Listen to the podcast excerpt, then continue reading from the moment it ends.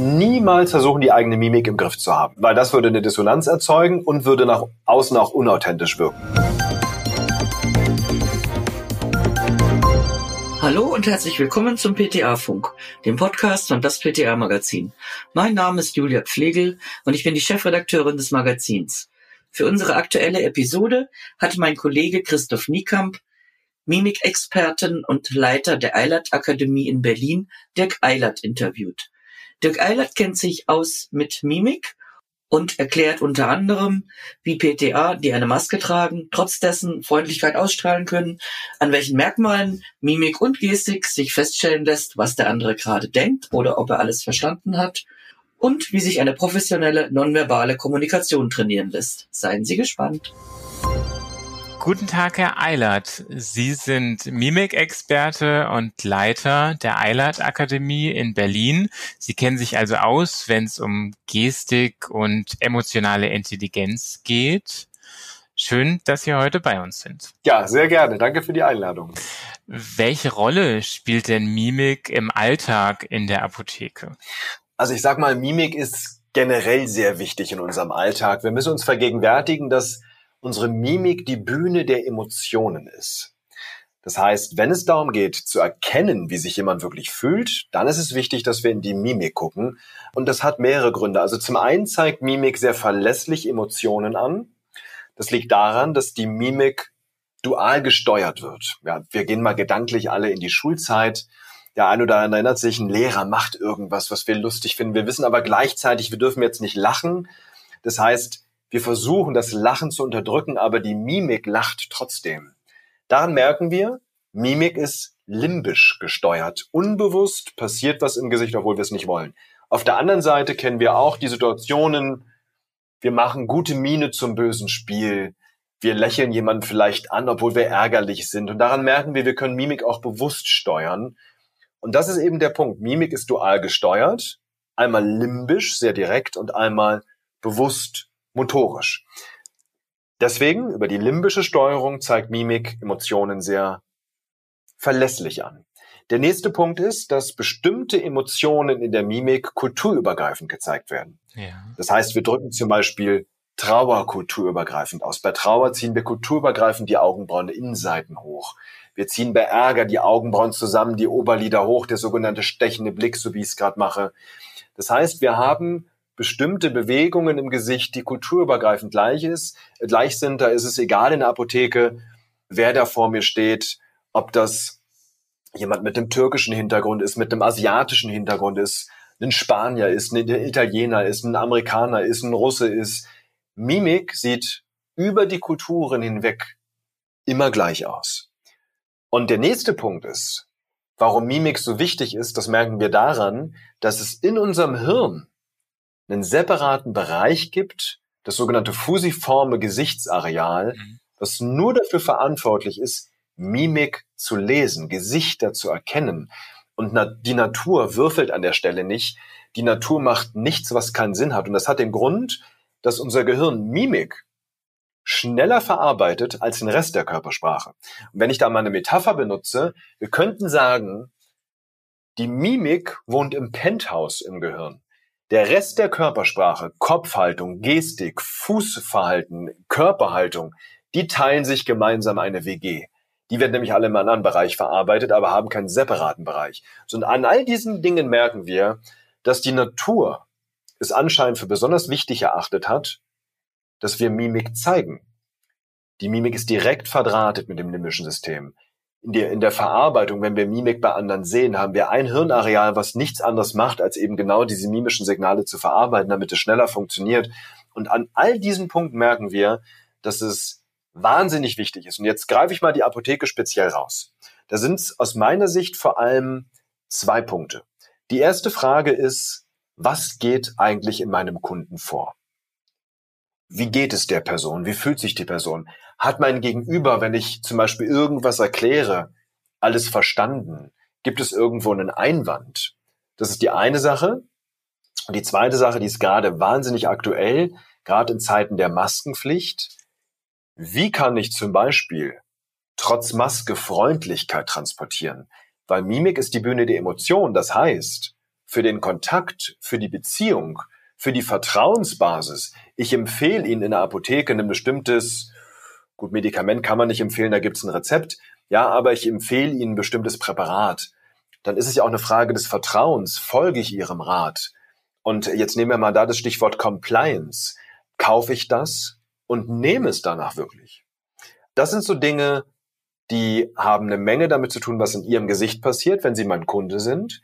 Auf der anderen Seite hat es aber auch eine Menge damit zu tun, was strahle ich an Signalen aus? Strahle ich Vertrauen aus? Und vertrauen Sie meinem Tipp zum Beispiel? Jetzt haben Sie ja schon die Masken angesprochen.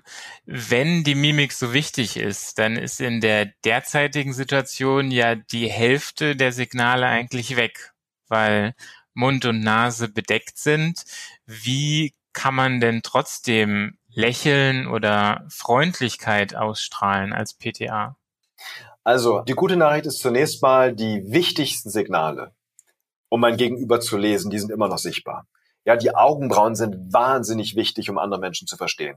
Wir ziehen die Augenbrauen Innenseiten, was ich schon erzählt habe, die Innenseiten hoch, wenn wir traurig sind. Wir ziehen die Augenbrauen zusammen und die Oberlider hoch, wenn wir ärgerlich sind. Wir ziehen die Augenbrauen hoch und zusammen. Dann wird's eine Wellenform, wenn wir uns Sorgen machen. Also wahnsinnig viele Emotionen zeigen sich im oberen Gesicht. Aber, und jetzt kommt der entscheidende Punkt, wenn es ums Thema Freundlichkeit geht, ein Lächeln zeigt sich ihm nicht im oberen Gesicht. Jetzt denkt der, denkt der ein oder andere vielleicht, ja, aber wenn ich lächle, lachen doch meine Augen. Jetzt müssen wir dazu sagen, es gibt zwei Arten des Lächelns. Einmal das emotional-limbische, wenn ich mich wirklich freue, und das bewusst motorisch höfliche. Und ein höfliches Lächeln zeigt sich nur im Mundbereich, da hebe ich nur die Mundwinkel.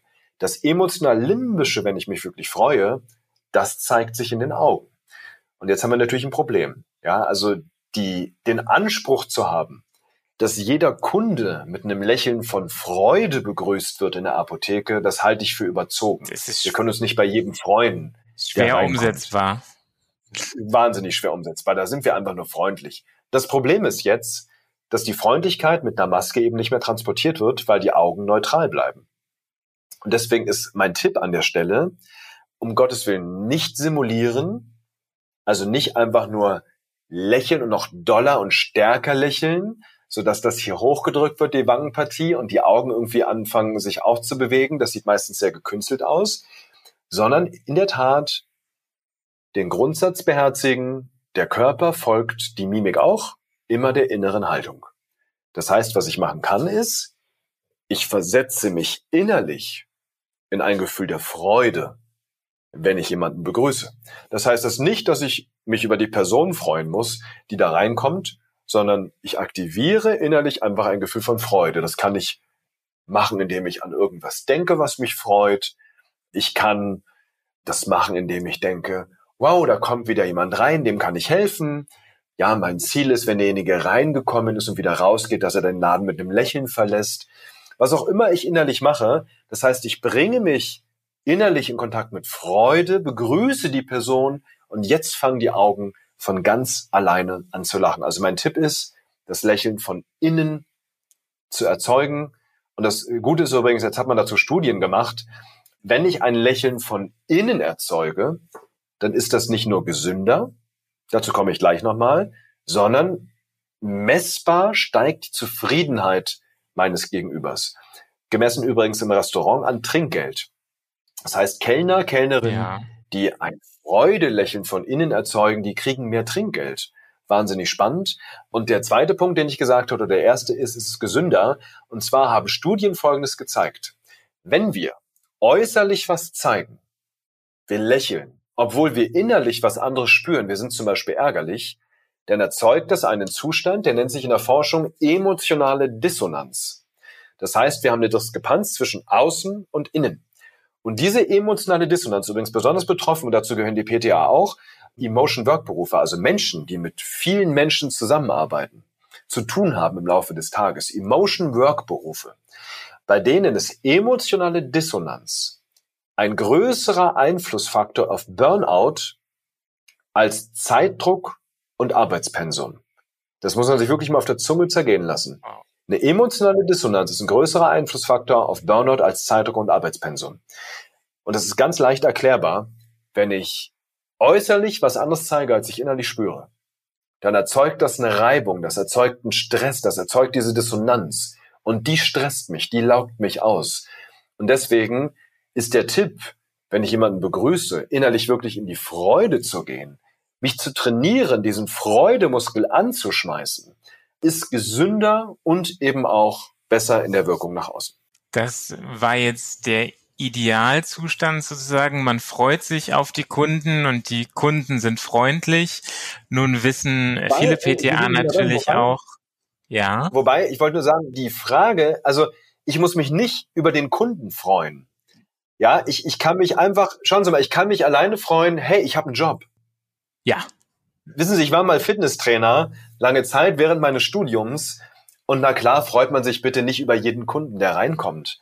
Aber ich kann mich innerlich in ein Gefühl der Freude versetzen. Ich kann mir zum Beispiel vorstellen, mhm. da kommen meine Kinder rein oder meine Frau kommt gerade rein. Ja, also ich, ich kann innerlich Freude aktivieren, ohne dass sie was mit dem Außen gerade zu tun hat. Das ist ja eine, eine menschliche Fähigkeit, die wir haben. Und das ist auch ein Stück Haltung der Professionalität. Und der Punkt ist, wenn ich mir bewusst mache, ich mache das gerade nicht für die anderen. Ich mache das für mich. Weil Studien zeigen übrigens auch, dass wenn wir das immer wieder machen im Laufe des Tages, diese Freude zu aktivieren, das stärkt auch unser Immunsystem. Und deswegen äh, ist das alleine schon Selbstfürsorge, das zu tun. Und ganz ehrlich an der Stelle, wenn ich den ganzen Tag schlecht drauf bin und ich merke, mein Job frustriert mich nur noch, und das ist nicht eine Woche, das ist nicht zwei Wochen, das ist drei Wochen, das sind vielleicht sogar drei Monate, dann sollte ich mir die Frage stellen, bin ich eigentlich im richtigen Job? Oder muss ich mir vielleicht einen anderen Beruf suchen, der mir wirklich Spaß macht? Oder ich überlege mir, wie kann ich innerlich den Schalter umlegen und ein bisschen mehr in die Freude schalten? Und es geht mir um eine ganz wichtige Sache gerade nicht. Es geht nicht darum, dass wir Stress negieren, dass wir sagen, es geht nur noch darum, sich nur noch zu freuen. Es geht auch manchmal darum, ja, und das ist auch eine wichtige Frage, wenn es was gibt, über was ich mich ärgere, kann ich das vielleicht wertschätzen und angemessen ansprechen, anstatt es runterzuschlucken? jede Emotion hat eine wichtige Funktion in unserem Leben. Das ist auch wichtig. Also es geht nicht nur darum, immer mit Freude zu antworten, sondern die Frage ist, kann ich die Emotion, die ich gerade spüre, wertschätzend kommunizieren nach außen? Wenn nein, kann ich sie für mich klären, weil dann kann ich auch sagen, ich kümmere mich später um die Emotion, um den Grund, aber jetzt schalte ich erstmal in die Freude. Das wäre jetzt meine Anschlussfrage. Es gibt ja halt nicht immer nur freundliche Kunden. Kunden kommen in die Apotheke, um sich zu beschweren, sind unfreundlich, sind gestresst, sind natürlich krank auch. Wie geht die PTA da am besten mit um, um auch ihre Mimik im Griff zu haben? Weil das ja was sehr Intuitives ist. Ja. Also mein erster Tipp ist an der Stelle, niemals versuchen, die eigene Mimik im Griff zu haben weil das würde eine Dissonanz erzeugen und würde nach außen auch unauthentisch wirken. Was ich machen kann, ist, ich kann meine Haltung verändern. Wissen Sie, und auch wenn jemand reinkommt, der unfreundlich ist, ich kann mir innerlich sagen, hey, ich mache es mir zur Herausforderung, dass dieser Kunde, diese Kundin mit einem Lächeln aus dem Laden geht. Ich mache es mir zur Aufgabe, und es ist eine Herausforderung für mich, Kunden, die reinkommen, dass sie ein Stückchen glücklicher wieder rausgehen. Wenn ich das als Challenge nehme, dann sehe ich das als Spiel. Und dann gehe ich in eine andere Haltung. Das wird nicht immer klappen, aber ich werde dann anders agieren. Und deswegen jetzt auch da wieder viel um die innere Haltung. Und Sie haben es auch gerade angesprochen, manche, die in der Apotheke kommen, sind auch gerade krank. Es gibt nichts Gesünderes als das Gefühl, dass einen jemand anlächelt und versteht und zuhört. Ja, alleine, und das ist eine Studie jetzt mal aus Onkologie, da hat man die Kommunikation von Ärzten untersucht und äh, die einen Ärzte haben sachorientiert eine Diagnose überbracht und die anderen mit einer emotionsorientierten Kommunikation. Also der Unterschied war, die einen haben einfach nur die Botschaft überbracht und die anderen haben empathisch zugehört. Wenn die gemerkt haben, die Diagnose, was natürlich bei Krebs häufig der Fall ist, löst bei dem anderen eine Betroffenheit aus, dann haben die entweder eine Gesprächspause gesetzt, eine empathische, oder haben sowas gesagt, Mensch, ich merke gerade, Das trifft sie sehr. Und das Spannende ist, was da rauskam, ist, dass die Patienten A, sich mehr Informationen merken konnten, mehr Erklärungen des Arztes merken konnten und in Folge weniger Stress hatten. Das heißt, es ist auch gesünder für uns, gerade wenn es ums Thema Krankheit, Gesundheit geht, wenn jemand auf eine Art und Weise mit uns kommuniziert, die uns das Gefühl gibt, derjenige ist bei uns und derjenige versteht uns. Mhm. Zum Abschluss haben wir immer noch eine ganz persönliche Frage an unsere Interviewpartner. Ganz kurze Antwort. Was war denn Ihr persönlicher Aufreger positiver oder negativer Art der letzten Wochen? Oh, mein ähm, Aufreger, den ich seit ein ganzen paar Monaten habe, ähm, ist zu beobachten, was Corona mit dieser Gesellschaft macht. Wissen Sie, ich glaube, dass eine Krise, wie es Corona gerade einfach erzeugt, wirtschaftlich und emotional für viele Menschen, eine Krise sollte dazu führen, dass eine Gemeinschaft mehr zusammenwächst, wir gemeinsam das meistern. Und es macht mich sehr betroffen, wenn ich in die Gesellschaft gucke und sehe, wie so eine Krise die Gesellschaft spaltet. Ja, und deswegen glaube ich einfach, dass es gerade in diesen Zeiten wahnsinnig wichtig ist, empathisch zu sein, versuchen, andere zu verstehen, auch wenn sie eine andere Meinung haben als wir. Uns bewusst zu sein, verstehen heißt nicht einverstanden sein. Ich muss, wenn ich jemanden verstehe, nicht einverstanden sein, aber ich kann mich versuchen einzufühlen, weil ich glaube, das ist das, was die Gesellschaft einfach gerade braucht. Mehr Miteinander, mehr Gemeinsamkeit. Vielen Dank für Ihre Tipps und Ihr Schlusswort. Vielen Dank, Herr Eilert. Sehr gerne. Vielen Dank. Tschüss. Tschüss. Das war unsere aktuelle Episode vom PTA Funk, dem Podcast von das PTA Magazin. Danke an alle, die uns zugehört haben, uns downgeloadet haben. Danke an alle, die uns liken und abonnieren. Bis dahin und zum nächsten Mal.